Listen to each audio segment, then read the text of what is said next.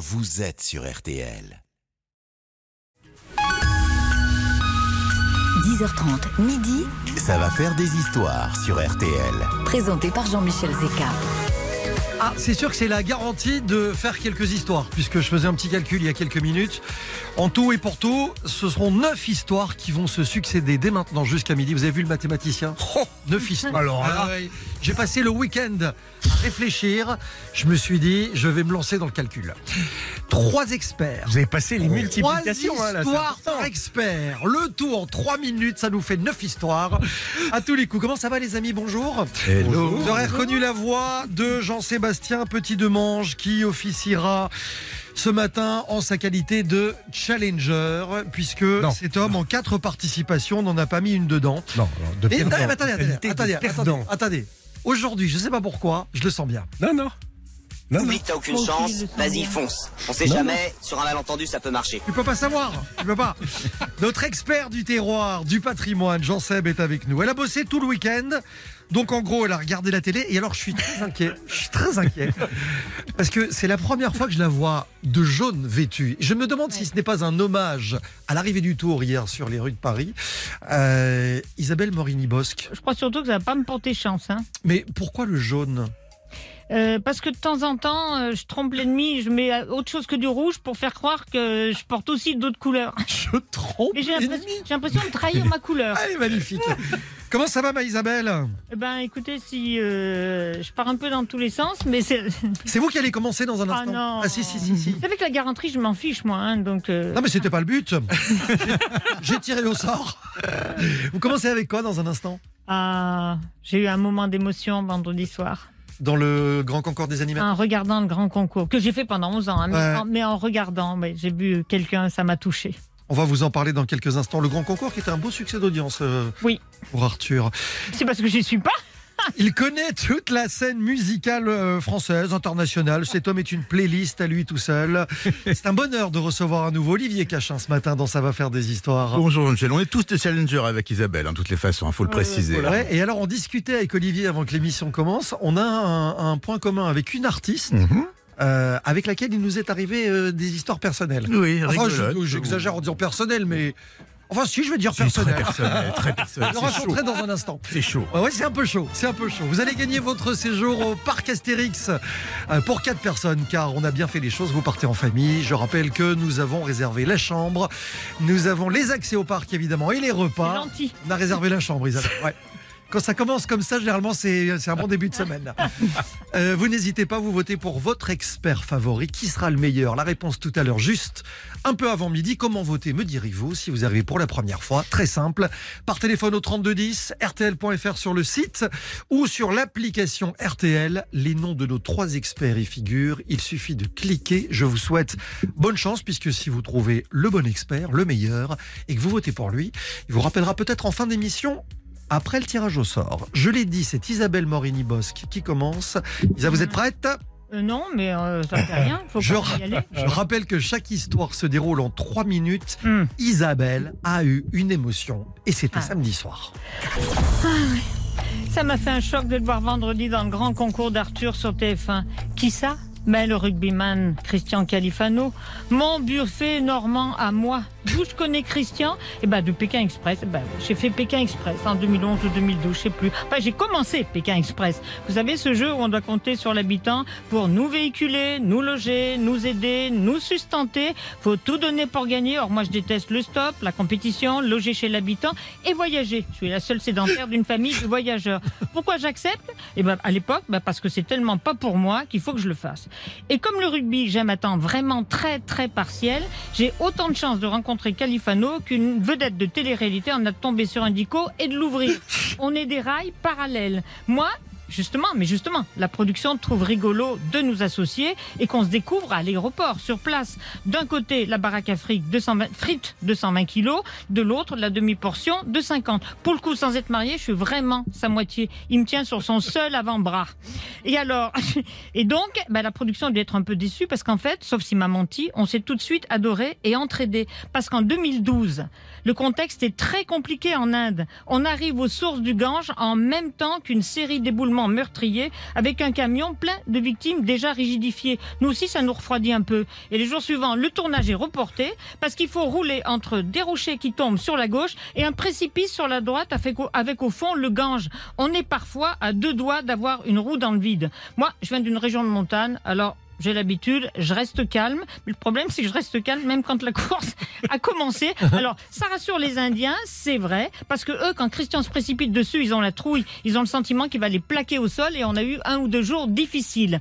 Comme on est des gentils, on prend aussi en affection le caméraman qui nous filme, parce que lui, pauvre malheureux, il doit rester debout tard le soir parce qu'il faut qu'il ne se couche que quand nous, on a trouvé un logement chez l'habitant et on n'est pas les plus doués pour ça. Sauf que alors là, pour le coup, les habitants, ils nous adorent parce qu'ils aiment le côté Shrek blond de Christian et le côté vieille fille clochette de moi. Et ça, ça leur plaît bien, au point qu'ils nous regardent dormir la nuit, Christian. Il s'en fout, il ronfle et il a un cache sur les yeux. Et moi, là, c'est là que je suis vraiment contente d'avoir opté pour le pyjama et d'avoir laissé ma petite culotte de côté. Mais ce qu'on découvre surtout, c'est l'aventure, les poupées russes. Une épreuve en cache une autre, qui en cache une autre, ça ne s'arrête jamais. Un jour, par exemple, en plein marché, on doit, en pleine rue, on doit évaluer le nombre de grains qu'il y a dans un saladier plein de riz, sans quoi on ne peut pas repartir. Et il y a d'ailleurs plus que de temps à la diffusion. Moi, par exemple, un jour, je pagaille sur une coque instable et je suis, et je suis très très bonne. Mais personne ne le saura. C'est coupé au montage. Du coup, tout le monde croit, en me voyant mouiller sur l'écran, que je me suis fait dessus. Idem dans une séquence, idem sur une séquence où je suis obligée de, faire une épreuve à, dos d'éléphant. Bah oui, Christian, il a mal au dos, c'est un sportif. Donc du coup, je fais toute seule. Le problème, c'est que l'éléphant, il est lent et que la course, elle est rapide. Du coup, Christian me dit, dépêche-toi, dépêche-toi. Et qu'est-ce que je fais? Eh ben, j'arrive sur le sol et j'ai le sentiment, du coup, que l'éléphant fait 3 mètres de haut. Et donc j'ai l'impression quand je touche les pieds au par terre que le haut du corps, eh ben, il s'emboîte dans le bas et du coup, bah, j'ai plusieurs jours où j'ai un mal de chien. Et on en parle des pénalités, des du CV pervers des auditeurs et de Stéphane Rothenberg. Étant arrivé dernier le deuxième soir, on doit porter durant les deux jours suivants un gigantesque plateau, genre euh, plat à tarte immense, rempli de bouse de vache. 10 kilos de merde à bout de bras. Vous inquiétez pas, la vache est sacrée, ça bouse aussi, me dit Stéphane Rothenberg. Bah tiens, tu parles, imagine-toi, tout le monde se pousse partout, personne veut nous prendre. Autre pénalité, cirer les godasses de chaque Indien rencontré. Bah ouais, sauf que la moitié de la population n'a pas de chaussures. C'est compliqué, faut leur cirer les arpions. En plus, moi, le tirage de pompe, c'est pas mon truc. Comme je suis pudique, on passera sur l'hygiène ambiante. Le yogi qui coupe avec ses pieds les têtes des poulets aux plumes gluantes sans se laver euh, entre deux, hein. Et c'est destiné à des hôtels 5 étoiles. Un jour, Christian remercie notre hôte du chocolat qu'il lui offre. Bah oui, il offre qu'aux hommes, hein. Ce qu'il prend pour un cacola, ben, en fait, c'est l'eau du Gange qui charrie des dizaines de cadavres où tout le monde fait pipi, popo, se lave et lave son linge. Et tout le temps, cette poussière omniprésente et des, conducteurs qui klaxonnent, riches ou pauvres, ça klaxonne tout le temps. Quand je suis revenu en France, j'ai cru que j'allais tuer quelqu'un au premier qui a klaxonné. Et puis, faut aussi se méfier. On est protégé par des jeunes qui viennent de Bollywood et qui nous disent surtout ne laissez pas un homme vous toucher. Si vous le touchez, il est persuadé que vous êtes à lui. Et ça n'a pas loupé, bien évidemment. Même moi, avec mes zèbres, mes maigres appâts et ma petite capacité pulmonaire, j'ai été harcelé. Et ben, malgré tout, on a adoré l'expérience. Et vous savez, comme dit l'autre, c'est quand le poisson est dans le filet qu'il commence à réfléchir. On a été de plus en plus performants, mais trop tard. C'est pas qu'on a été mauvais, c'est que les autres ont été meilleurs que nous plus rapidement. Du coup, on laisse sur place Stéphane Plaza, Frédéric Lama, le médecin Karim qui est devenu un ami et on a eu un petit plaisir, c'est que les locaux nous ont beaucoup pleuré parce qu'ils nous adoraient. On s'en est rendu compte là. Et ce qu'ils adoraient chez Christian, c'est quoi? Eh ben, c'est ses oreilles en chou de Bretagne, parce que c'est des oreilles de rugbyman, donc complètement refermées. Ah ouais. Et ça, ils adoraient. Ils se sont dit comment on va faire sans vous? Eh ben, moi aussi finalement, je me suis dit je partirais bien, repartirais bien avec Christian, parce que ses oreilles me manquent. C'est pour ça que je gueule tout le temps parce que Vous le referiez, sans Ah déconner, vous le referiez Pékin Oui, Express bah tiens, j'ai failli le refaire, mais finalement ils ont renoncé. Isabelle Morini-Bosque dans Pékin Express ou l'assurance de faire le booze. Ah, Vous avez compris l'histoire. mais j'ai adoré. Ah, c'est bien vu comme première histoire. Ça met, euh, ça met en jambe. Euh, J'en profite, tiens, puisqu'on parle de Pékin Express, pour vous rappeler que dès la semaine prochaine, c'est Stéphane Rothenberg et pour tout le mois d'août qui aura le plaisir de vous présenter cette émission. Euh, ça va faire des On histoires. réglera nos comptes? Oui, absolument. Isabelle Morini-Bosque, cette histoire de Pékin Express vous a plu, vous n'hésitez pas, 3210rtl.fr ou l'application RTL. Est-ce qu'Isabelle va l'emporter aujourd'hui? Vous en êtes à combien de victoires, Isabelle? 16. Euh, Ouais, j'ai- non, c'est une taulière, hein. c'est une taulière, 4 ou 5 je pense. Ouais, depuis le début de l'été, ça commence à compter. Dans un instant, Olivier Cachin, euh, avec une star, avec une histoire incroyable, une histoire de taille, j'ai envie de dire, quoique. Ouais, Little Big Star. hein. Je vous en parle dans un instant. Ça va faire des histoires, c'est sur RTL tout l'été. RTL, Ça va faire des histoires. Jusqu'à midi sur RTL. ça va faire des histoires. Avec Jean-Michel Zeka. C'est carrément le plus grand concours d'histoire et d'anecdotes jamais réalisé à la radio. Et euh, c'est parti sur une histoire d'Isabelle Morini-Bosque dans Pékin Express ce matin. Il va falloir évidemment assurer, car Olivier Cachin, vous arrivez avec une histoire perso aussi, Oui, n'est pas piqué des hannetons non plus. c'est pas mal. Trois minutes. Allez, c'est parti. Alors, en fait, déjà, on va parler d'une. euh, Alors, l'autre jour, on parlait de Prince, qui n'est pas très grand. Là, on va parler d'une star qui est euh, euh, minimale, puisque 1m52, euh, 20 kg euh, mouillé, c'est Kylie Minogue. Kylie Minogue, qui est. pour moi, c'est- comme un bonbon. C'est une, une petite fée. Elle est incroyable. Elle est australienne. Elle a commencé dans un, un, un sitcom qui s'appelle The Neighbors. Et elle est devenue une star. Et moi, je, je vais l'interviewer à l'époque. Je fais Faxo, qui est une émission sur M6. Donc, on la retrouve euh, dans un hôtel. Mais euh, comme on avait, c'était une grosse interview, on avait préparé un stylisme. Et c'était Chachnil, qui est une, une styliste euh, française, qui fait des petites nuisettes, des, des, des petits trucs très sexy, très mignons. Et donc, elle arrive, elle est extraordinaire, une espèce de, de, de, de robe de chambre, nuisette avec de, de- du velours autour. L'interview. Un peu se ce que, euh, porte Isabelle aujourd'hui. Exactement. voilà. C'était, c'est, et, euh, l'interview se passe magnifiquement. Elle est adorable, elle est formidable. Et euh, évidemment, euh, enfin évidemment, comme j'aimais bien faire, à chaque fois on fait une petite photo souvenir à la fin avec euh, moi et Kylie qui me qui me tient par le bras avec un énorme sourire. Très bien. Tout ça se passe. Et à l'époque, euh, comme euh, je l'ai fait pendant 30 ans, j'étais euh, chroniqueur à Picsou Magazine. Ah, j'adore. Ah oui, magnifique euh, canard, c'est le cas de le dire, euh, qui, euh, oui, qui à l'époque, oui, c'est le, le- oui, le Pic Mag, c'est le meilleur des canards. Et en fait, euh, à l'époque, il y avait un gadget, un petit plus produit, comme on appelle ça, dans tous les numéros. Donc, il y a eu le coussin péteur, hein, le, le stylo à, à espion, euh, le, le Pistolet qui tire dans les coins. Voilà, tout ça, vous connaissez Jean-Michel. Et Pascal, qui était le rédacteur en chef à l'époque, me dit tiens, ce qu'on va faire, c'est qu'on va faire en fait le délire de ce, ce mois-ci, c'est on va faire des, des autocollants qu'on va en fait pouvoir coller sur des journaux des magazines qui seront des fausses coupes people. Euh, alors je dis ok, c'est une bonne idée. Et là, euh, je repense à ma photo. Et ce qui s'est retrouvé sur l'autocollant, c'est donc on a pris la photo de moi et Kylie. Alors il se trouve que la photo on l'avait euh, faite, on était assis tous les deux sur le lit qui était un grand lit à baldaquin d'un grand hôtel parisien. Elle en nuisette, me tenant le bras avec un grand sourire. Et la légende magnifique, c'était Kylie Minogue et Olivier Cachin, deux points, un bébé pour l'hiver Point d'interrogation. Bon, il n'y a pas eu de bébé, mais en tout cas, il y a eu une belle photo, un bel autocollant. Je sais pas si on pourrait faire ça aujourd'hui, mais à l'époque, on s'est bien marré à Picsou. Ah, quelques secondes. J'adore. Et pour le bonheur, pour le bonheur. Kylie Minogue, euh, j'ai eu l'honneur de me faire défoncer le pied par son talon de 12 dans une discothèque de Vous Saint-Tropez. avez trop de chance. Ah non, Michel. cette histoire euh, me poursuit encore aujourd'hui. Et, et j'ai fait la connaissance de son garde du corps ce jour-là d'ailleurs. Il devait être très sympathique. Ah bah, adorable, adorable, on n'en parle pas assez. Olivier Cachin, pour cette deuxième histoire, vous votez 3210 RTL.fr ou l'application euh, RTL, l'homme du patrimoine, l'homme de toutes les histoires, euh, l'homme du terroir, c'est Jean-Sébastien Petit-Demange qui arrive avec sa première histoire dans un instant, avec une vraie question, Jean-Seb. Oui. Où est enterré Léonard de Vinci Ah, Vous parlez du patron des autoroutes Allez, à et, tout de et- suite. sur- et des, et des parkings. À tout de suite sur RTL. c'est drôle. Ça va faire des histoires.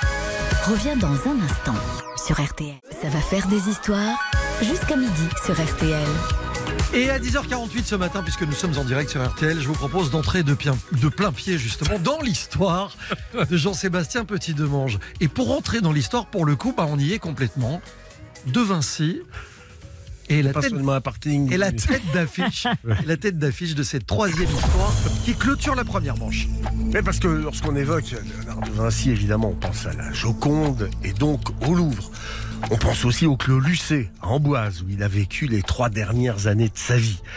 Gonzague Saint-Brice racontait merveilleusement l'arrivée de Léonard en 1516, avec ses trois plus célèbres chefs-d'œuvre sur le dos de son mulet, la Joconde, la Sainte-Anne, le Saint-Jean-Baptiste, alors qu'il traversait les Alpes en arrivant par Saint-Gervais.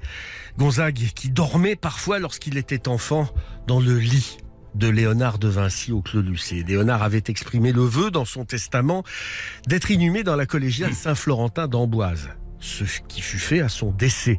Il est mort le 2 mai 1519. Mais la cérémonie funèbre n'a eu lieu que trois mois après ce décès. Pour être bien sûr que... Non, surtout pour que le roi puisse revenir à Amboise. Pendant la Révolution, l'église a été saccagée, démolie en 1807. La dalle funéraire a disparu. Alors à partir de là, tout ça devient improbable. La rumeur raconte qu'un jardinier aurait trouvé des ossements dans les gravats de la chapelle. Il les aurait enterrés dans un coin de la cour du château. Mais en 1863, le critique d'art Arsène Housset fouilla également sur le site de l'ancienne collégiale. Il retrouva la dalle funéraire et en dessous un squelette quasi entier dont le crâne ne pouvait être, selon lui, que celui de Léonard. Arsène Housset note en effet les détails qui sont troublants, notamment la taille du squelette qui fait 5 pieds 5 pouces, donc environ 1m77, ce qui est la taille présumée à 2 cm près de Léonard. En 1874, il est réinhumé dans la chapelle Saint-Hubert, chapelle du 15e siècle. La dalle funéraire est replacée au-dessus. Ça, c'est la première étape pour les visiteurs quand on visite le château royal d'Amboise. Problème, on l'a compris, là-dedans, rien n'est sûr. Où est la vérité?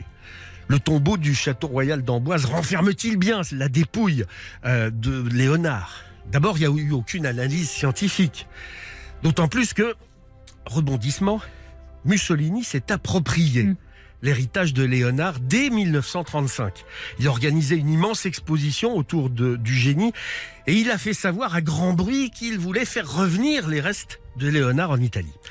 Et dans une France occupée, quelques années plus tard, le bruit a couru qu'une brigade fasciste faisait la route vers Amboise.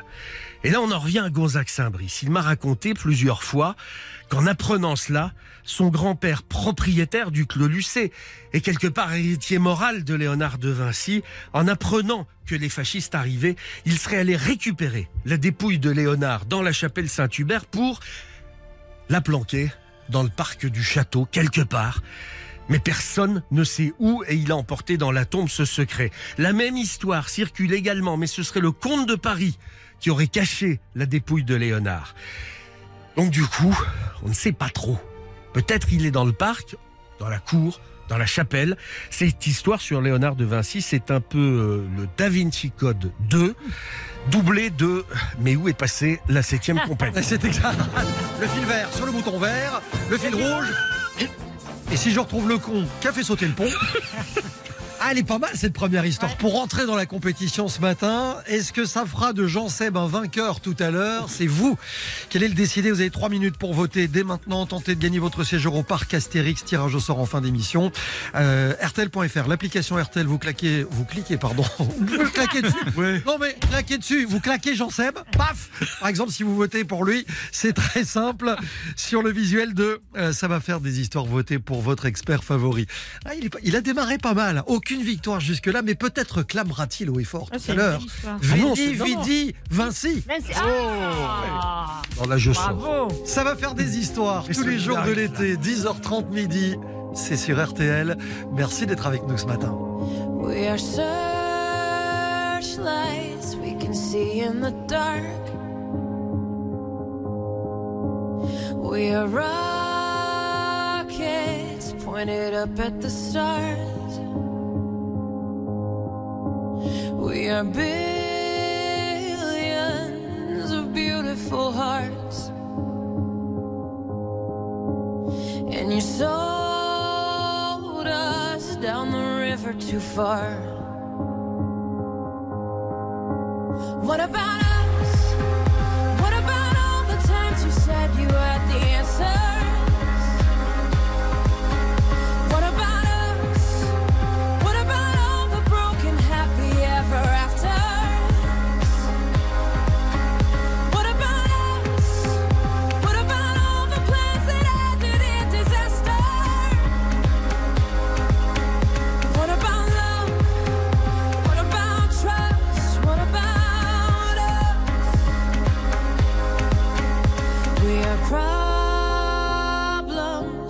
that want to be sold.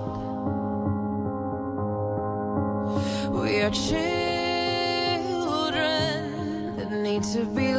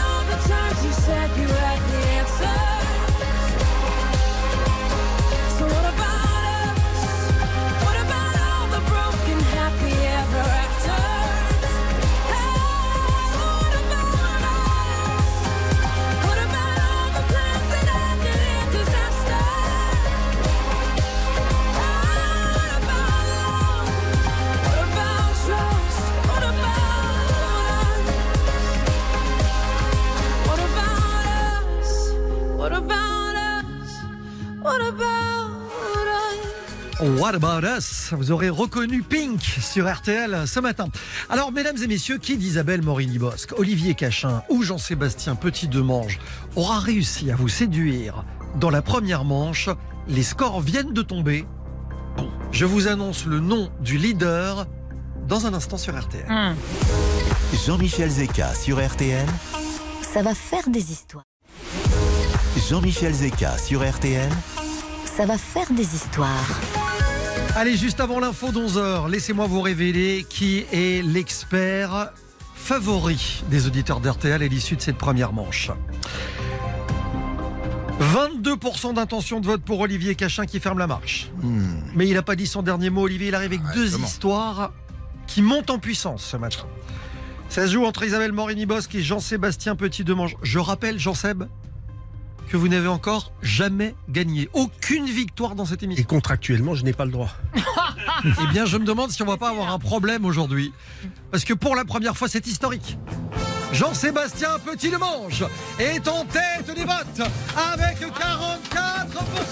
Non, mais oui, pas du mesdames tout. et messieurs, oui. Pas du tout. Et si, comme je vous le dis, Arrêtez tout de suite. il fait son entrée aux portes de la victoire. C'est marrant pour un lundi, je trouve. Il y a un truc fou, qui hein. cloche. Ouais, exact. Ah bah oui, tiens, j'en perds mon stylo. Bon, dans un instant, deuxième manche de Ça va faire des histoires euh, sur le thème du. Alors, vous savez qu'il y a un thème imposé, hein, sur le thème du feu. D'accord? Donc une histoire sur le thème du feu, vous avez eu le thème il y, a, il y a- il y a un jour ou deux, vous avez pu réfléchir. Je vous annonce une Isabelle Morini-Bosque on fire dans quelques minutes. Vous restez avec nous, vous écoutez RTL. Il est Pasteur, RTL, il est 11h et 3 minutes. On vous retrouve Jean-Michel Zeka pour la suite de Ça va faire des histoires. Merci Sébastien. Prochaines infos tout à l'heure à midi sur RTL. 10h30, midi, Ça va faire des histoires sur RTL. présenté par Jean-Michel Zeka. C'est une vraie compétition entre les meilleurs conteurs d'histoire de l'été en France. Jean-Sébastien Petit-Demange est en tête, suivi d'Isabelle Morini-Bosque et d'Olivier Cachin. Voici la deuxième manche, deuxième tour sur le thème du feu. C'est Olivier Cachin qui démarre. Histoire perso? Pas, non, pas perso là cette fois, mais c'est le mythe du rock dont on va parler, un des plus grands groupes de rock du monde. Le concert se passe à Miami. C'est parti pour 3 minutes. Alors en fait, euh, enfin groupe de rock, euh, groupe de rap plutôt. Alors euh, on est on est dans les années 90. euh, alors il y a euh, ce qu'on appelle un, colloque, un summit. How Can I Be Down? C'est le rassemblement de dizaines de groupes de rap les plus importants, dont le Wu-Tang Clan, qui vont faire des concerts, des conférences, des dédicaces. Et moi je me retrouve là-bas. c'est très spécial parce que quand on arrive à Miami sur South Beach, du côté de l'endroit où il y a les clubs et la plupart des événements liés à ce, ce summit, je suis littéralement le seul blanc. Hein, faut le dire. Tous les gens qui sont là font 2 mètres 50 de haut, sont euh, larges comme trois fois comme moi, et euh, l'ambiance est très cool. Et ce soir-là, il y a un concert du Wu-Tang Clan, euh, donc le, le- qui à l'époque est le plus grand groupe de rap euh, de la planète. Donc ça se passe dans un club, le, moment est assez incroyable. Et alors une fois rentré dans le club, déjà ce qui est amusant, il y a de la musique, évidemment, tout le monde danse. Et là, je vois euh, deux dames euh, de, assez fortes, hein, deux hippopotames, comme aurait dit euh, le, le regretté Serge drôle. Gainsbourg, qui dansent comme des folles sur une chanson qui s'appelle Put It in Your Mouth. Bon, je ne vais pas forcément traduire le titre, mais Les vous paroles apparaissent que- en bas de l'écran. voilà, ça, ça, ça parle d'une certaine pratique sexuelle, voilà, entre adultes consentants. Et, et je suis étonné parce que je me dis, c'est marrant, elles dansent comme des dingues. Je me dis, bon, pourtant, c'est pas le genre de morceau spécialement féministe. Hein, on était très longtemps avant MeToo. Et puis quand je leur demande après, mais ça vous dérange pas les elles me disent, mais non, mais ça parle de nanas qui sont pas nous. C'est, un groove, it's a jam. Donc euh, ça les dérange pas. Donc voilà, la soirée se passe très bien.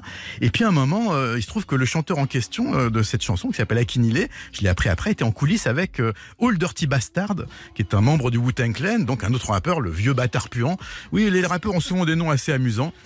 Et si vous voulez, donc je suis dans le, dans le club, et là, il se passe un truc, c'est la seule fois de ma vie que je l'ai vu, heureusement, j'entends un coup de feu, un vrai coup de feu. Et là, Jean-Michel, est-ce que vous savez comment j'ai su à l'instant que je n'étais pas américain? Parce que vous avez peur. J'ai eu peur. c'est pas. Non, non, non, non. Tout le monde a peur quand on entend un coup de feu. C'est qu'est-ce que vous faites quand vous en entendez un coup de feu? Moi, ce que j'ai fait, c'est que je commence à courir vers la sortie. Grosse erreur. Grosse. C'est pas ça qu'il faut faire. Je m'aperçois en un quart de seconde que tout le monde est allongé par terre. Parce que quand il y a des coups de feu, vous vous allongez parce que une balle, ça va horizontalement comme ça. Donc, euh, bah, très vite, je comprends qu'il faut que je fasse pareil. Donc, je me mets à ramper vers la sortie, comme tout le monde. Euh, et là, euh, et alors, il se passe un truc assez incroyable. À un moment, je me suis dit, qu'est-ce qui se passe? J'avais une chemise blanche, comme aujourd'hui. Je relève ma chemise et je vois que j'ai une énorme trace de sang sur mon bras. Je me dis, est-ce que j'ai été touché? Pas du tout. Non, je ne sais même pas d'où vient ce sang. C'est un, un truc que j'ai jamais compris. Donc, je sors avec ma, chemise ensanglantée dans la rue. Tout le monde est, est dehors. Je me dis, bon, bah, j'espère qu'on va pouvoir euh, re-rentrer bientôt dans le club. Et là, il y a un gars qui me fait, non, non, gars, t'as pas compris, là, c'est fini la soirée. Et là, les flics arrivent par dizaines et tout. Et il y a un flic qui vient me voir, qui me fait, mais qu'est-ce que vous faites dans ce fiasco? Vous êtes blanc, pourquoi vous êtes là? Parce qu'à l'époque, euh, euh, à Miami, pardon, euh, assister à un colloque sur le hip-hop, on était forcément un noir américain. Moi, j'étais un petit journaliste blanc français, et j'ai compris ce soir-là. Donc, ce qu'il fallait faire quand on entend un coup de feu, duck down, plongez, allongez-vous. J'ai survécu, heureusement, mais la soirée était un peu courte. Et tout ça en chemise blanche. Exactement. C'est vrai que vous n'avez pas le, vous avez pas le visuel, le look, l'attitude. Non, pas vraiment, mais, euh, rappeurs. Non, mais c'est vrai. Il y a une espèce de, de, de- de paradoxe comme ça, d'antinomie. A entre- priori, ni Ouais. rap ni dérap. voilà, Oh. joli, joli. Bien joué, Isabelle. Olivier Cachin, euh, qui est parvenu Ah. en à peine 3 minutes à poser sur l'antenne d'RTL le mot Wu-Tang Clan et All. Dirty Bastard. Voilà, Ce qui n'arrive pas tous les jours. c'est cadeau. Et on est d'accord, c'est- buccale. Bon, première histoire de la deuxième manche. Je rappelle sur le thème euh, du feu. Jean Seb dans un instant avec Bah, ma passion pour le feu. carrément. Oui. Vous êtes une vestale. Absolument. Démonstration dans un instant. Jean-Michel Zeka sur RTL, Ça va faire des histoires. RTL, ça va faire des histoires. Voici donc l'histoire de celui qui vient de revêtir son costume de capitaine flamme pour l'occasion. Passionné qu'il est par le feu, démonstration faite avec Jean-Sébastien Petit-Demange. Et du coup, on part pour le Vietnam, qui est une de ces images de l'Asie éternelle venue du fond des âges, miraculeusement préservée et authentique. Alors pour Marguerite Duras, dans l'amant, l'image absolue de son Vietnam natal, c'est la traversée du Mekong sur un bac. Ça y est, je viens de comprendre. Ma persistance rétinienne, à moi, ce sont les tables bancales, les chaises en plastique, les réchauds improbables que l'on trouve dans les rues, dans les marchés, sur le bord des routes, partout dans ce pays. Et cela permet de découvrir le plat ultime, le plat le plus caractéristique pour moi de la cuisine vietnamienne, à savoir Le feu. le feu. Un bouillon d'os de bœuf qui mijote pendant au moins une demi-journée avec des herbes sur un feu de braise de charbon. On y ajoute du gingembre grillé, des nouilles de riz fraîches au dernier moment qui cuisent le temps d'être servis. Un film vietnamien évoquait euh, l'odeur de la papaye verte. Pour moi, le Vietnam, c'est l'odeur délicate et le parfum subtil de ce plat qui raconte à lui seul tout un pan de l'histoire du pays. En effet, on pourrait croire qu'il vient du fond des âges. Pourtant, il n'y a pas de traces de feu avant l'Indochine française. En effet, les bœufs n'étaient que des, les bœufs n'étaient que des animaux de trait, et ce sont les colons français qui l'ont introduit dans la cuisine. On m'a même raconté que le nom de la soupe viendrait de notre pot-au-feu, mais je pense que c'est une jolie histoire. Qu'importe. Elle est tellement symbolique de la capacité d'assimilation et de ces aléas qu'on aurait envie d'y croire. Toujours est-il que le feu a opéré sur moi comme une drogue dure. Ça a été addictif dès le premier jour. Je me suis attelé pendant tout mon voyage à goûter un maximum de feu dès le petit déjeuner dans les hôtels. Et puis dès que je trouvais un vendeur, c'était un bonheur de profiter de ce plaisir matinal en se régalant d'un feu avec des inconnus assis sur un banc à Hanoï au marché de Bentran à Ho Chi Minh qui concentre un éventail frénétique de cuisine populaire. J'ai découvert là-bas la subtilité des nuances plus ou moins de concentration dans le bouillon de bœuf. Chacun y met euh, de l'anis, de la cardamome, de la cannelle en quantité différente. Et puis partout, il y a des variantes. On peut mettre un œuf cru, on peut mettre de la menthe fraîche, on peut mettre euh, un peu de coriandre ciselé. Et puis concernant les lamelles de bœuf, ben chacun a aussi son secret, car entre le jumeau, le tendron, la macreuse, le paleron, les saveurs ne seront pas tout à fait les mêmes. Et puis surtout, la mâche ne sera pas pareille. L'émotion des feux vietnamiens, elle est quasiment à l'image du taoïsme. C'est l'harmonie en fait du yin et du yang. Dans l'aspect tradition, dans la créativité qui donne le Tao, qui donne cette mutation perpétuelle qui régit le monde. Alors autant dire, Jean-Michel, et je le précise, avant que vous ne vous lanciez dans un festival, oui, je suis allumé du feu. Et non, il n'y aura jamais pour moi de guerre du feu. On rappelle comment ça s'écrit surtout? PHO. Voilà, pour les non-initiés. J'ai faim. Et J'ai une passion pour ça aussi, c'est tellement bon. Euh, Jean-Seb aime le feu, c'est pas nouveau. Euh, Isabelle aime la braise, c'est pas nouveau non plus. Oui. Et elle va vous le démontrer. Car euh, au cœur de son histoire, dans un instant, l'oignon. Oui. Tout va bien, vous êtes sur RTL, mais je vous garantis que ça va faire des histoires. Ça va faire des histoires sur RTL. Avec Jean-Michel Zeka. Ça va faire des histoires jusqu'à midi sur RTL.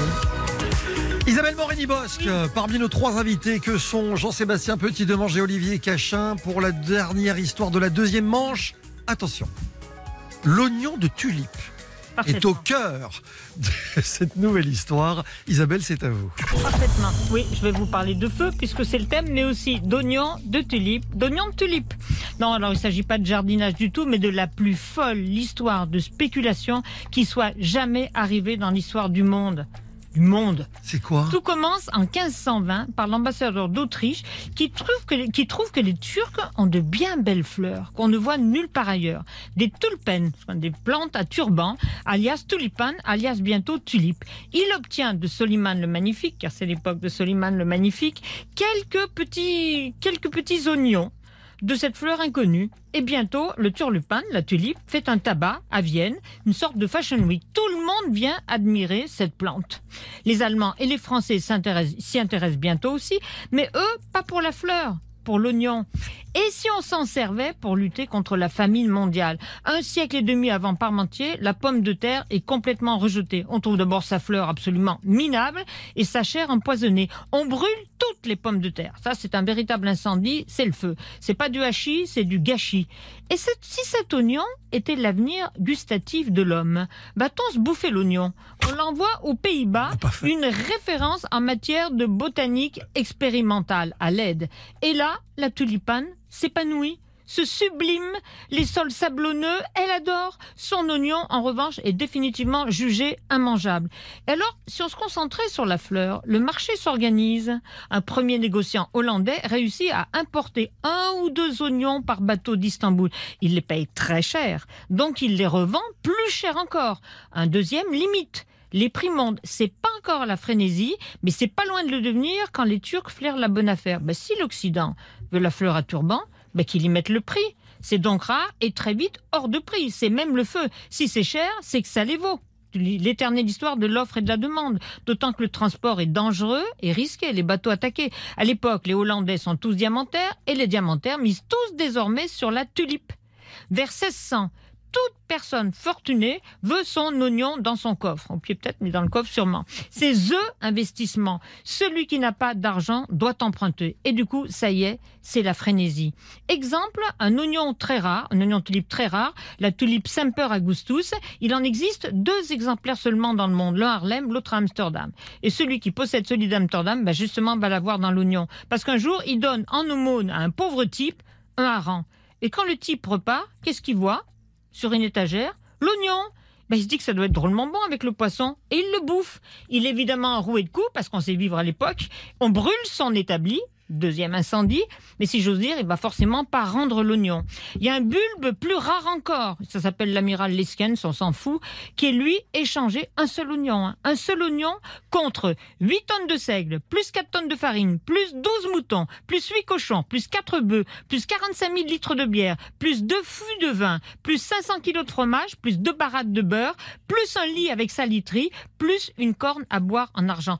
Tout ça contre un seul oignon. Et d'autres vendent, c'est l'époque de la frénésie absolue, d'autres vendent tous leurs biens pour un seul oignon. Il y a un brasseur à Lille qui vend sa brasserie florissante, c'est pas de la petite bière, il se retrouve sans rien. Et il y a un pauvre savetier flamand, lui c'est le pire, qui a réussi par croisement, par amour de cette tulipe, à obtenir une tulipe noire. Et ben le pauvre malheureux va la vendre au dixième de sa valeur à des courtiers hollandais qui, sitôt l'oignon de tulipe noire acheté, et ben le brûlent au milieu d'un feu de joie. Explication, ils en ont déjà un et il doit rester unique pour valoir un argent fou. Au fil des années, les autorités finissent tout de même par s'inquiéter. Mais jusqu'où cela va-t-il aller? Écœurer un botaniste hollandais plein de bon sens décapite toutes les tulipes qu'il voit et il va jusqu'à brûler des jardins où il en trouve. Du coup, il est condamné à mort et doit son salut à la fuite. À Paris, l'homme qui a épousé la nièce de Mazarin se prend... Pour- c'est vrai, se prend pour un oignon et se fait arroser tous les, tous les matins. Il veut même qu'on l'enterre, ça finira par arriver. Heureusement, la fin est proche. On y est le jour où des courtiers hollandais vont voir la bourse de Londres persuadés de doubler la mise et multiplier leur fortune. Sauf que les Anglais, ils sont jamais là où on les attend. Donc, ils regardent froidement cet oignon de tulipe et ils leur disent, bah, écoutez, les tulipes, c'est pas nos oignons, merci, au revoir, la porte est derrière.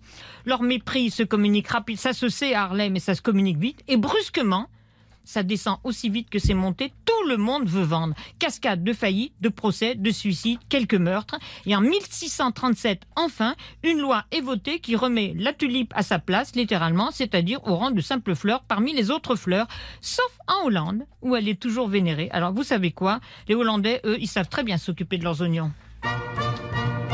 Une histoire aux petits oignons, évidemment, signée Isabelle Morini-Bosque. Je savais pas que ça valait des fortunes pareilles à l'époque. Ah ben, au XVIe siècle, oui. Vent, vent, la tulipe.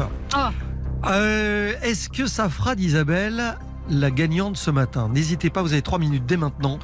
Vous votez, Jean-Seb Vous, belge, Ouais. n'êtes jamais allé visiter le Coqueneuf En Hollande Oui. Euh, je- pas, pas dans mes souvenirs, non. Non, c'est vrai. Je- J'ai vu les parcs. Manque. J'ai vu les parcs d'attractions hollandais, mais c'est tout. Et attention. Efteling. 30, exact. 3210, RTL.fr ou l'application RTL. Euh, Jean-Seb Petit-Demange, Isabelle Morini-Bosque, Olivier Cachin. Dans un instant. et Olivier, il a dit que j'allais l'avoir dans l'oignon. C'est marrant, hein c'est marrant. Je, ne- je ne confirme ni n'infirme ce, cette ce langage fleuri d'Olivier Cachin, qui une fois encore ne cadre pas Ah. avec son attitude vestimentaire. Allez, à tout de suite sur RTL.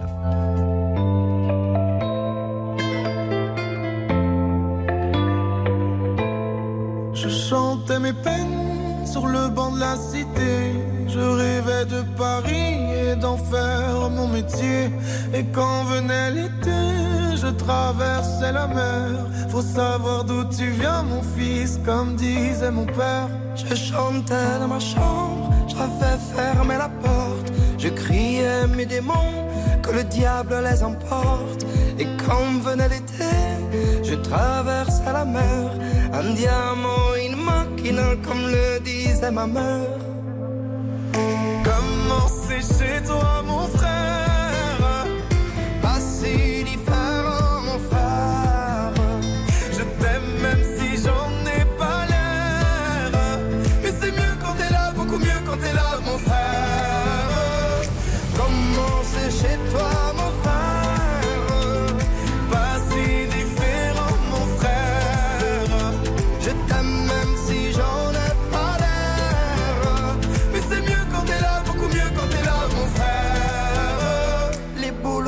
Effrayant, les pavés de Clichy, le petit menuisier accompagné de ses amis.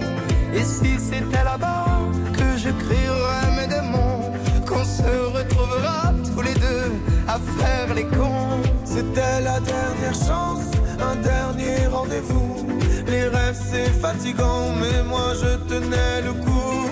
Et si c'était là-bas qu'on entendait mes peines, et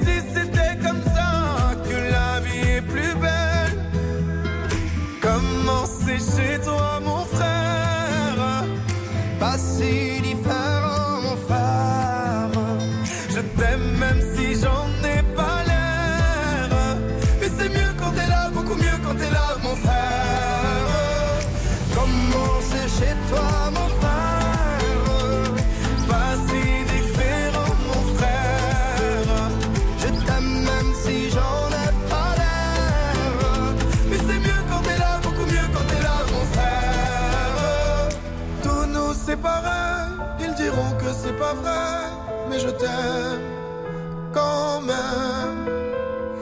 Tous nous séparer, ils diront que c'est pas vrai, mais je t'aime. Comment c'est chez toi, mon frère? Pas si différent, mon frère. Je t'aime même si j'en ai pas l'air. Mais c'est mieux quand t'es là, beaucoup mieux quand t'es là, mon frère.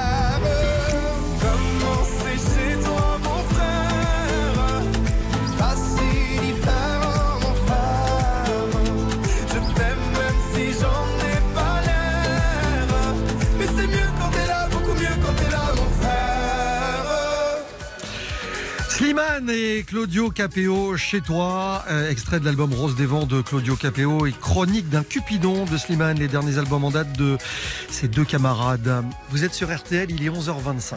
La deuxième manche de Ça va faire des histoires vient de se terminer et je ne vous révélerai pas lequel de nos trois experts est en tête. Suspense total, mais l'un d'entre Vous vous hein. L'un d'entre vous se démarque, et j'ai envie de dire largement, par rapport aux deux autres sur cette deuxième manche. C'est-à-dire que dans quelques instants, vous qui écoutez cette émission, il va falloir trouver celui qui, à l'issue de la dernière manche, sera élu meilleur expert de la matinée. Il vous offrira la possibilité d'emmener la famille au parc Astérix. Quatre personnes pour découvrir la nouvelle attraction Toutatis, les entrées au parc, l'hôtel et les repas.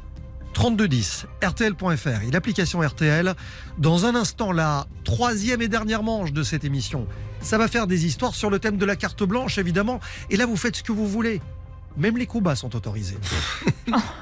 Isabelle Morini-Bosque, Olivier Cachin, Jean-Sébastien Petit-Demange. Justement, Jean-Seb, c'est vous qui allez démarrer. On démarrera avec quoi? On part pour l'Islande. A tout de suite sur RTL. Ça va faire des histoires Reviens dans un instant sur RTL. jusqu'à midi sur RTL. Ça va faire des histoires. Avec Jean-Michel Zeka. Et avec Jean-Sébastien Petit-Demange pour démarrer la dernière, euh, la dernière partie de cette émission. Carte blanche à Jean-Seb. On part pour l'Islande, ça c'est annoncé. On va donc au pays des elfes. Mais pas que. A tout de suite. Ouais, c'est un pays superbe, l'Islande. C'est une terre pleine de surprises également en ce moment. Par exemple, la nuit ne tombe pas. Les J'adore. couleurs sont tranchées. euh, on ne cesse d'être émerveillé à chaque virage quand on parcourt le pays.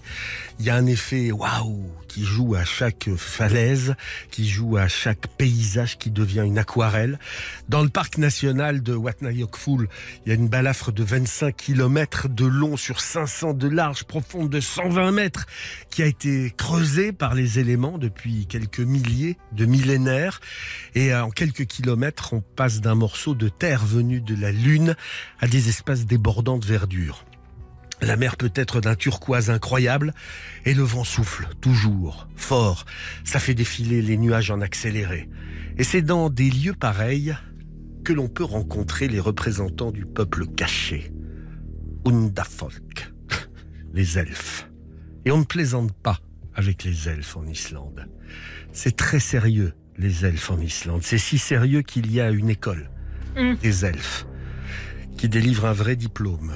Les cours sont dispensés par un scientifique qui a récolté un nombre considérable de témoignages de personnes ayant rencontré ce peuple invisible. Les elfes, ils mesurent entre 8 et 80 cm de haut. On a dénombré 13 types d'elfes différents, deux types de nains et trois parmi le peuple caché. Il faut savoir quand même que deux tiers des Islandais croient en l'existence des elfes.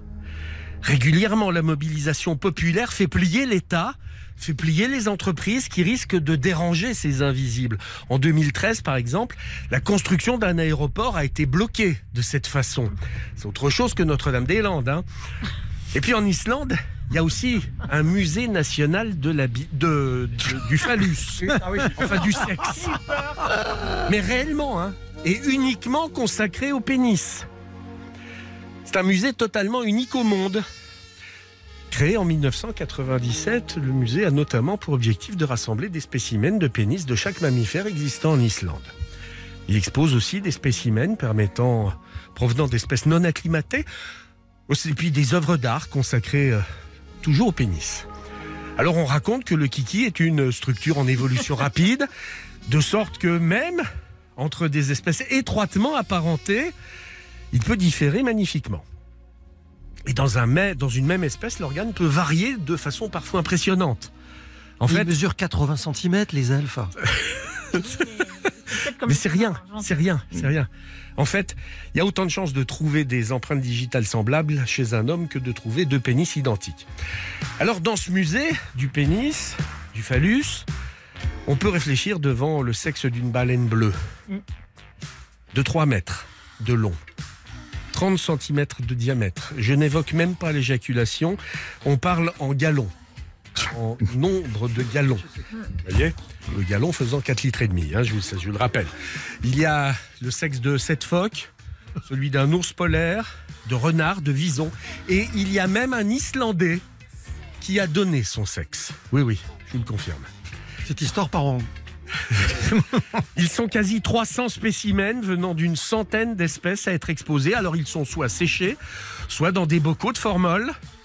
Ce peut être également des moulages, comme le moulage en plâtre qui est arrivé en 2022, une donation, moulage en plâtre du pénis en érection de Jimi Hendrix. Oui. Alors bon, c'est une copie. L'original date de 68. Elle est dans une collection privée. Mais on a donné une copie du sexe de Jimi Hendrix. C'est un peu son côté machine gun.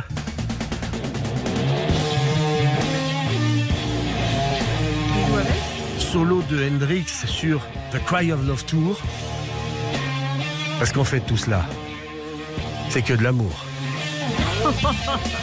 Jean-Sébastien Petit de Mange, retenez une chose de cet homme, la passion l'habite. Ah, C'est hallucinant votre histoire. Mais donc il ne s'est rien refusé. On sait que dans le- la carte blanche sur la dernière manche, si vous le faites sous la ceinture, généralement, il y a la corde sensible, Oui. il y Mais a la- les animaux, il il joue. y a- et voilà, et il y a sous la ceinture, et généralement ça fonctionne. Est-ce que ce sera le cas? Et vous savez que. Ou est-ce que c'est trop gros? Mètre, hein, quand même. hein. Olivier. Olivier et Jean-Seb le savent, la tombe de Jim Morrison au Père Lachaise est complètement lustrée Oui. à l'endroit précis. euh, Non, à non, non, l'endroit- je, oui, mais oui, si, oui, si, oui, c'est oui. plutôt une légende ça par contre. Ah, bah, bah, Non, bien je- sûr que non. Bien sûr, bien ah sûr. oui. J'en atteste. J'ai fait des nuits au Père Lachaise, monsieur, en enquête. Ah, pas, pas- Illustré, enquête, en illustré. pas sur la tombe de Jim. Dans un instant, bah justement, Isabelle, pour contrer cette histoire de Jean-Sébastien, vous arrivez Ah avec non, quoi mais là, là, là, là, on- part battu, là. Ça dépend parce que ça se passe dans un endroit où vous êtes arrivé que des trucs affolants. Oui, mais juste, justement, je pense que le sexe de Jimi Hendrix, ça, ça émoustille plus que mes mésaventures. Ça se passe où? Les mes mésaventures? Ouais. Au Moulin de Mougin. À tout de suite sur RTL. 10h30, midi, Ça va faire des histoires sur RTL. présenté par Jean-Michel Zeka. RTL, Ça va faire des histoires. Le plus grand concours d'histoire et d'anecdotes jamais organisé en France a lieu sur RTL tout l'été, 10h30, midi. On est dans la dernière ligne droite en ce début de semaine avec une histoire d'Isabelle Morini-Bosque. On part dans le Var. Oui, on parle. Alors, on me l'a demandé cette histoire, je voulais pas la raconter. Ah, parce qu'elle n'est pas inédite, on la connaît donc. Non, non, non, mais je Ah. la raconte à des amis. D'accord. Des soirées en ville. Ah, le, le Moulin de Mougin, on le sait, c'est un établissement paradisiaque du sud de la France, très fréquenté par les vedettes du showbiz et des autres au cours des divers festivals, de télévision ou de Cannes. Oui, pour les gens, Moulin, Moul- Moulin de Mougin, c'est ça. Pour moi, c'est synonyme de Shkumun et de loi des séries. Et moi, on le sait, les séries, je les aime, mais dans un écran. Et je peux le prouver, mon histoire. Épisode 1, avril 1986. Je suis avec la direction de la toute nouvelle cinquième chaîne au Moulin de Mougin. C'est l'apéritif à table juste avant le discours officiel. Arrive un jeune sommelier avec un grand cru dans une banette en osier. Il sert, très bien, et arrivé à moi, il me lance, apparemment distrait, Tu veux du vin, maman? Stupeur, stupeur générale, j'ai 29 ans, il doit en avoir 22. Aucun doute possible, enfin en tout cas j'ose l'espérer, c'est une absence. Bien sûr, c'est ma nature, je prends le fou rire, le jeune homme aussi, même s'il est absolument mortifié et désolé. Ce faisant, il penche la banette et tout le contenu de la bouteille coule sur ma manche qui était toute blanche jusque-là. Lui aussi, il est un peu manche. Alors moi, j'ai pas bu, mais je trinque. Alors est-ce que je lui en veux? Mais bien sûr que non, c'est pas ma nature non plus. L'année d'après, remoulin de Mougin. Avec TF1, privatisé cette fois. Je suis invité, j'ai une petite robe blanche du plus bel effet, décolletée jusqu'au fils, vous savez, au nom du père, du fils. J'ai un chignon raffiné, bref, la totale. Et une nouvelle fois, apéritif avant le discours politique de je sais plus quel ministre. Je note que c'est la même table que l'année précédente, comme quoi je me dis, les années se suivent et ne se ressemblent pas. Ben si. Arrive le serveur avec le jus de tomate que j'ai commandé, sans voir qu'il a déjà été décapsulé au bar et que le couvercle est seulement posé dessus, il agite fortement la bouteille comme un fou et je me retrouve avec le jus complet sur les cheveux, le corps, la robe et la tête alouette. Non mais le serveur, le, même que l'année Non, précédente. pas ah d'accord, le même, un autre. Ils avaient un cheptel. Je reste digne et en me levant, je laisse au sol une énorme trace rouge qui peut d'ailleurs donner à penser que c'est autre chose. Cela dit, je suis rouge, mais toujours pas de colère. Je suis relativement compréhensible dans la vie. Fin du chapitre 2. Le troisième arrive avec le jubilé de PDG du Canal Plus André Rousselet. C'est l'automne, on est tous en smoking pour un grand dîner Raoult. Il y a même, je crois, euh, Madame la, la- la femme du président, etc. C'est où? Eh ben, c'est au Moulin de Mougin, pardi. Je suis assise en 33 de Cône et Charles Bietri, le patron des sports. Et il y a pire. Et dans l'euphorie du moment, je raconte à mon entourage que l'endroit ne me réussit jamais. Mais ça, bien sûr, c'était avant. Ben non. Arrive en effet à ce moment-là le chef de rang qui apporte fièrement le civret de chevreuil grand veneur et sa sauce bien sûr.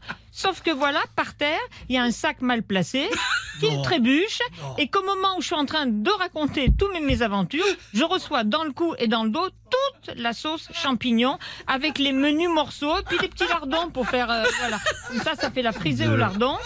Et comme j'ai la veste à même la peau, eh ben impossible de me nettoyer. On ne sait pas par quel bout me prendre. Alors je vous raconte pas le retour parce que sur le chemin piéton long, mais long, qui mène aux voitures du festival, j'attire comme un aimant tous les chiens et tous les chats errants surexcités qui me sautent après, me lèchent, me mordillent et plus comme affinité. Mes vêtements ne sont peut-être pas griffés, mais moi si.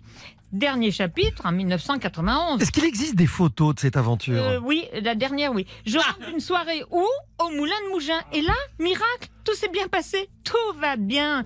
De retour dans ma chambre, je décide de me passer sous l'eau froide, vu la chaleur ambiante. Et puis parce que je suis un peu très enceinte quand même à ce moment-là. Sauf que dans le noir, eh ben, je me trompe de porte. Au lieu d'ouvrir celle de la salle de bain, j'ouvre celle de la chambre, la porte d'entrée, qui se ferme derrière moi, la clé dedans, et je me retrouve nue comme un verre dans le couloir.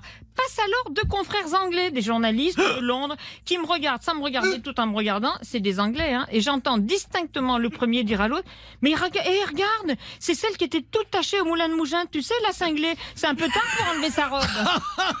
Je vous jure que c'est vrai. Et moi, je me suis dit, c'est peut-être moi qui suis nue, mais c'est eux qui sont culottés quand même. Isabelle Morini-Bosque, version sauce grand veneur. Voilà. J'ai l'image, c'est les champignons. hein, J'ai des témoins. C'est quand les champignons se déversent dans sa nuque. Voilà. Absolument génial. Oh là là, il y a une photo de la dernière euh, Oui, partie. mais juste avant le drame. On pourra la publier ou pas Non, parce qu'après, les gens n'étaient pas pervers à l'époque. Il n'y avait pas les réseaux. Bon, la particularité de cette dernière manche, c'est qu'on va enchaîner les deux dernières histoires. Euh, derrière celle d'Isabelle, Olivier Cachin. Alors là, on va, on va plonger dans les années 70, une époque de folie, une époque de rock triomphant, une époque où un groupe qui d'ailleurs était en concert il y a quelques semaines à Paris euh, faisait ses premières armes, les Who, et plus spécialement le batteur Keith Moon. Alors quand ils sont passés à, à la Défense Arena il y a quelques semaines, le batteur n'était pas Keith Moon, c'était le fils de Ringo Starr, le fils du batteur des Beatles qui officiait, parce que Keith Moon malheureusement nous a quittés à l'âge de 32 ans. Keith Moon qui est un personnage que même si les gens ne le connaissent pas, ils le connaissent quand même parce que c'est le modèle, savez-vous, du batteur fou des Muppets, le Muppet Show. oui. Vous voyez Jean-Louis Ouais, bah, et voilà. Alors, faut savoir un truc, c'est que Kiss Moon est quelqu'un qui était euh, une légende du rock et un fou furieux. Fou furieux, alors je vais vous donner quelques euh, exemples de cette folie dingue. Euh, par exemple, c'est quelqu'un qui, lors d'un concert, avait rempli les fûts de sa batterie avec des poissons rouges. Euh, et il a tapé pendant le concert. Évidemment, à la fin du concert, les, poissons étaient tous morts. hein. Il a mis des piranhas dans sa baignoire. C'était un de ses délires. Une, histoire que j'aime bien aussi, c'est, alors vous voyez, Bill Wyman, le bassiste des Stones, qui, euh, selon la légende, enfin c'est pas la légende, c'est la réalité, euh, a eu plus de conquêtes que Mick Jagger et Keith Richards, et qui ce jour-là, c'est lors d'un festival, est dans sa chambre d'hôtel avec une jeune fan du groupe qui aime beaucoup beaucoup le groupe, hein, donc ils sont tous les deux ensemble, et bon, ils sont en train de, de s'amuser entre adultes consentants, tout va bien, et là. Bill Wyman entend frapper à la fenêtre. C'est Keith Moon qui était passé par le balcon, qui avait, euh, longé le mur et qui tape à la fenêtre de Bill Wyman en disant Eh Bill, c'est mon anniversaire Et là, Bill Wyman, qui est anglais, je vous le rappelle, les Rolling Stones sont un groupe anglais, très flegmatique, fait Eh ben, bon anniversaire, Keith tout en continuant euh, son petit business. Et euh, Keith Moon et dit Mais tu sais quoi, les autres, tu sais ce qu'ils m'ont offert comme cadeau? Un cimetière, c'est vraiment des dingues Bon, l'histoire est assez incroyable, mais c'est pas la seule. Il y a aussi un autre truc, c'est qu'il a failli mourir parce que son grand truc, c'était donc euh, la folie. Euh, tout casser, être une rockstar jusqu'au bout. Et notamment, un jour, il est, il est au volant d'une Lincoln Continental, qui faisait ces, ces grandes voitures américaines, dans un hôtel de la chaîne Holiday Inn. Et qu'est-ce qu'il va avoir comme idée géniale Il va précipiter au volant de la, donc il au volant de sa Lincoln et il va rentrer dans la piscine de l'immeuble de l'hôtel. Et d'ailleurs, il va faillir mourir parce qu'il y a très peu d'espace entre la, il a à peine la, place d'ouvrir la portière pour sortir de la piscine. Il manque de mourir noyé. Inutile de vous dire que la chaîne d'hôtel a cessé de l'accueillir comme client. Euh, donc ça, ça fait partie des histoires, mais il y en a plein d'autres. Euh, il y a aussi celle, alors là, elle est assez incroyable où il va se retrouver donc euh, euh, au volant, euh, enfin pas au volant, là il est, conduit par un, chauffeur. Il sort de l'hôtel, il rentre dans la limousine, tout se passe normalement. La limousine démarre, et puis au bout de cinq minutes, Kiss Moon saute sur son siège, tape sur l'épaule du chauffeur et dit Faites demi-tour, faites demi-tour Donc le, chauffeur comprend pas, mais il obéit, il fait demi-tour. Il arrive donc, il retourne à l'hôtel. Il arrive à la réception, il demande la clé de sa chambre, il monte dans la chambre. Une fois dans la chambre, il renverse le lit, il éclate les pieds du lit, euh, il pète la, vitre, il prend la télé, il la jette par la fenêtre, il regarde un peu autour de lui, il sort calmement, il passe dans le hall de l'hôtel, il re rentre dans la voiture, il fait c'est bon, maintenant on peut y aller. Parce qu'il avait oublié de casser sa chambre d'hôtel, qui était un petit peu une espèce de, de rite euh, de, de rock. Alors, mal, euh, il, faisait, il faisait des trucs du genre, son grand truc aussi, il aimait jouer avec la dynamite, hein, puisqu'on parle de feu. En toute décontraction. Voilà, et, et il mettait des bâtons de dynamite dans les chiottes euh, pour exploser euh, le, le cabinet. Euh, ou encore autre chose, euh, par exemple, euh, c'était un vanneur aussi. Il invitait ses amis au restaurant, le plus cher restaurant. Il prenait les vins les plus chers, les mets les plus chers. Et au moment du dessert, il dit Excusez-moi, je vais aux toilettes. Et là, il va aux toilettes et il part par la fenêtre des toilettes, laissant ses invités pour régler l'addition. Donc, euh, un sacré farceur que Kiss Moon, qui hélas nous a quitté à l'âge de 32 ans parce que son grand problème c'était l'alcool. Et euh, ben, il a une idée qui est. Bah oui, oui, c'était un de ses problèmes. Et euh, on, lui prescrit un médicament pour euh, parce qu'il veut s'arrêter tout seul. Et c'est un médicament qu'il faut prendre un par un, euh, trois par jour maximum. J'imagine qu'il prend la boîte. 32. Bah oui. Et, et on le retrouve au matin mort. Et, il a- et le- le- l'autopsie révèle que les six premiers l'ont tué. Et donc c'était la fin de Kiss Moon, batteur historique des Who et plus grande figure de la dinguerie rock'n'roll des 70s. Mais je pense, euh, Olivier, que l'histoire la plus incroyable de Kiss Moon, vous l'avez pas racontée. Il y en a tellement. Ah non, mais il y en a une que je- que j'adore. Vous avez vu la caméra cachée avec Kiss Moon? Ah non, pas celle-là. Celle où il est déguisé en serveur au moulin de Mougin. On se retrouve dans quelques instants pour la suite et la fin. Ça va faire des histoires sur RTL.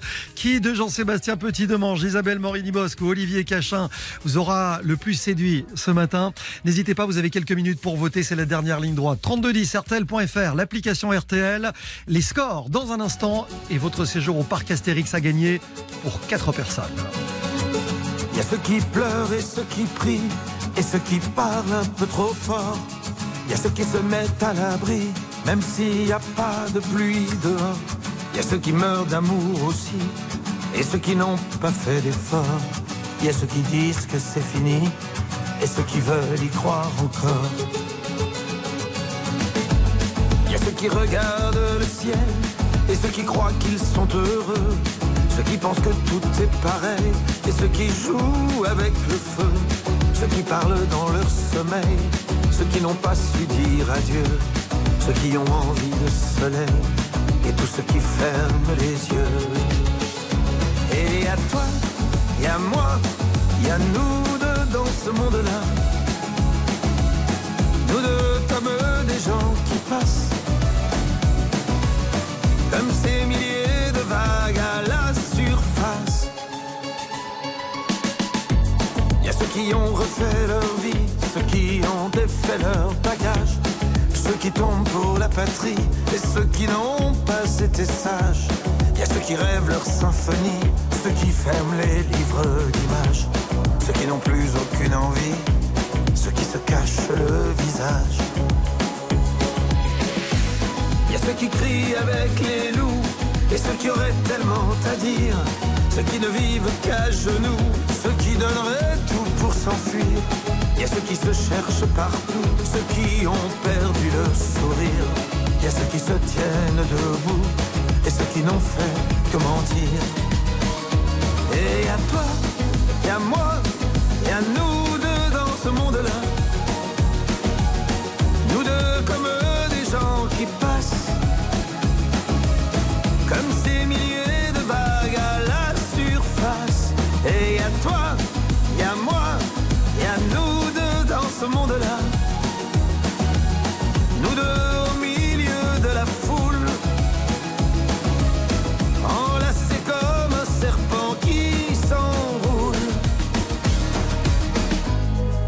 qui abandonnent tout.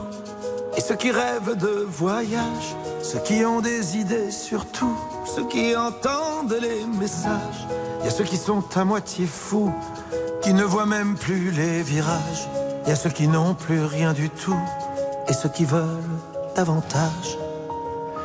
Et il y a toi, il y a moi, il y a nous deux dans ce monde-là. Nous deux comme des gens qui passent. Comme ces milliers de vagues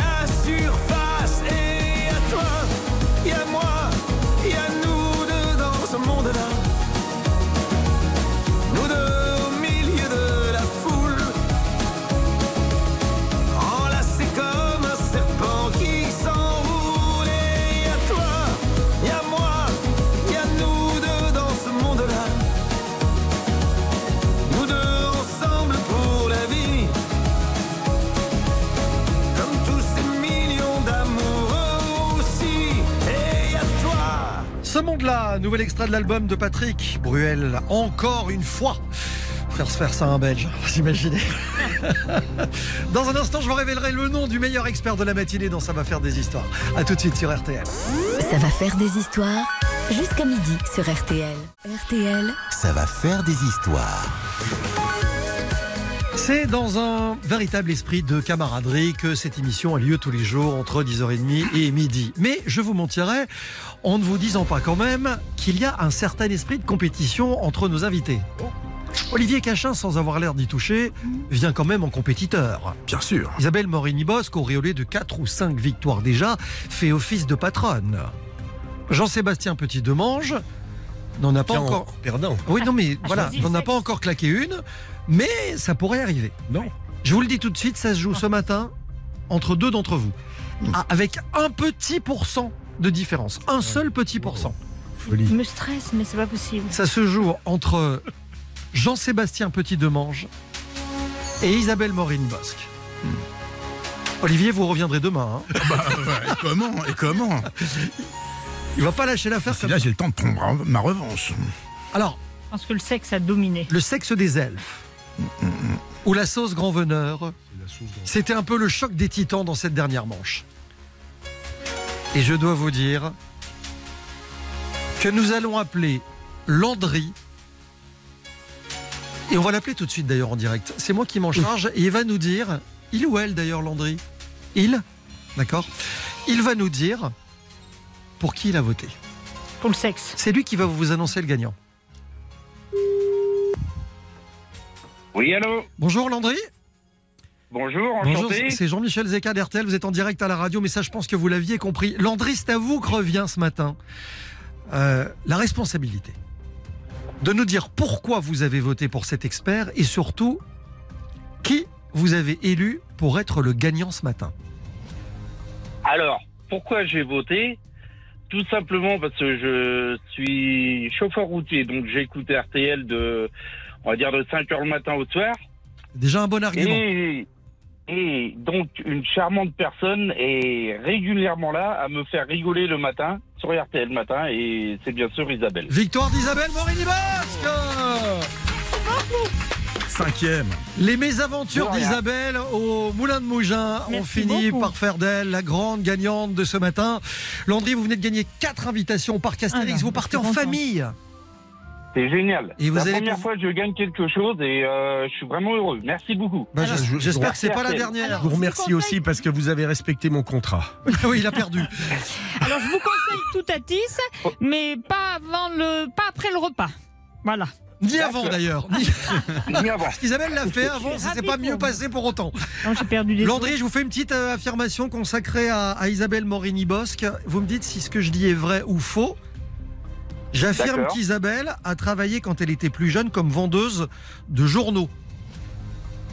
Elle a Oh, vendu des journaux. serait bien possible. On va dire oui. Alors vrai ou faux Isabelle Ah ben non, hélas. Vous avez fait des petits boulots Ah, Oui, oui, j'ai été écrivain public. Ah quand même Mais oui. J'étais soigneuse, euh, j'ai travaillé avec un veto pendant deux ans. D'accord. Bah, j'aurais adoré vous voir gagner. En plus, vous avez une belle voix. Voilà, il n'y a pas de Oh, hasard. hein. Tu travailles avec un veto pendant des mois et un jour on t'arrose de sauce grand veneur. voilà, ça- ça- le lapin se venge toujours à Et un moment poursuivi par des chiens et des Voilà, chats. c'est ça le truc. Landry, merci. On vous souhaite euh, une bonne semaine et bonne route surtout si vous y êtes. Et merci beaucoup. Oui. Merci à vous. Bonne journée. Et- et bon- RTL, Ça va faire des histoires. 10h30, midi, Ça va faire des histoires sur RTL. présenté par Jean-Michel Zeka. Et je me souviens d'Isabelle Morini-Bosque faisant son entrée dans ce studio tout à l'heure sur le coup de 10h30, me disant Je le sens pas. Ce matin, c'est pas, voilà, c'est c'est pas mon truc. Ça va. Mes trois histoires, je suis pas certaine. Mais c'est vrai. J'ai gribouillé ça sur un coin de table. C'est vrai aussi. Et voilà la gagnante. Voilà comment ça se passe. Cinquième victoire d'Isabelle Morini-Bosque. J'adore cette émission. Mais- Je vous adore aussi. C'est vrai qu'on passe de bons moments, euh, les amis. Ah vous oui. reviendrez demain, Olivier Ah bah avec grand plaisir, hein, et Avec plein d'histoires. Une histoire qui nous emmènera en Jamaïque. Oh oui, là c'est du, du saignant. Euh, une petite histoire pas, pas triste non plus sur le, premier, le, le tournage du premier clip d'NTM. Exactement, les Ta mère en 90. Voilà. Et puis Jean-Sébastien Petit Demange qui reviendra aussi dans cette Mercredi. émission, euh, cette semaine, absolument. Non, il n'ira pas péter. Vous Hein allez. Il va pas péter. Ah d'accord. Ça me rassure. Voilà.